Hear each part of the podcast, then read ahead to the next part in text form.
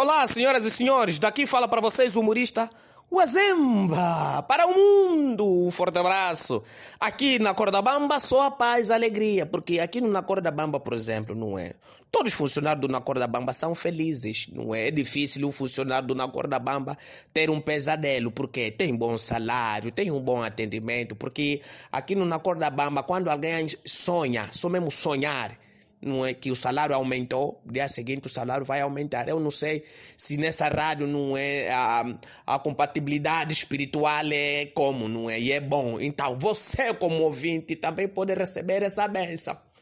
Não é? Por exemplo, você é taxista, está a levar alguém na tua viatura, estaciona, diz assim, Caro passageiro, vamos ouvir um pouquinho do Na Corda Bamba porque isso faz bem à saúde.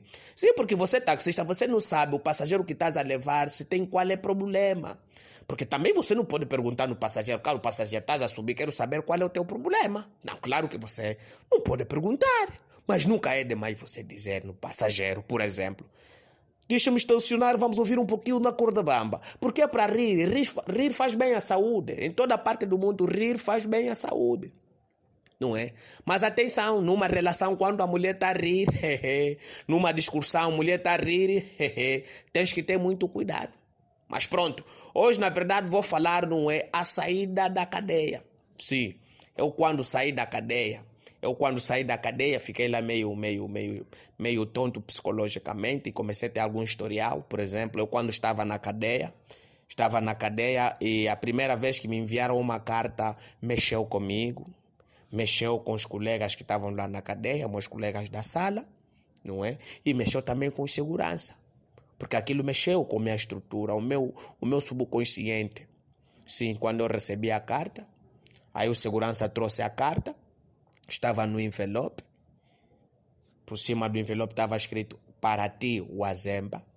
Peguei a carta, abri o envelope, tirei a carta, não é? Aí de repente comecei a lacrimejar. Só, de, de, só comecei a gritar: Muito obrigado, meu Deus, muito obrigado por me mandarem essa carta. Mas os segurança e os outros presos que estavam comigo na cela ficaram surpreendidos. Por quê? Porque na carta não tinha nenhuma escrita. Mas eu sabia quem enviou a carta. Aí parecia que estavam me ver que era maluco. Me disseram, mas senhor Wazemba, como é que você está a agradecer se aqui na carta não tem nada? Aí eu disse: Não, eu já sei que o que mandou essa carta é o meu irmão. Como é que você sabe que o que mandou a carta é o teu irmão? Não, porque estamos há muito tempo que a gente não conversa, não se passamos palavra. Depois então, foi assim então que acharam que eu sou louco, não poderia ficar naquela cadeia. Saí da cadeia, não é? Assim que eu saí da cadeia, comecei a criar outros mecanismos da minha vida, não é? Porque eu não posso ficar parado, não é? Não posso ficar parado. Mas depois eu fiquei surpreendido com uma coisa que eu vi no hospital. Então, saí do, saí do hospital emocionado. Fui ter com meus amigos. De repente comecei a lacrimejar. Os meus amigos perguntaram: Wazemba, estás a chorar o quê? Eu disse: Não. Estou a chorar o meu irmão lá no hospital. Não ouve e não fala. Eu até quero tanto lhe dizer que te amo.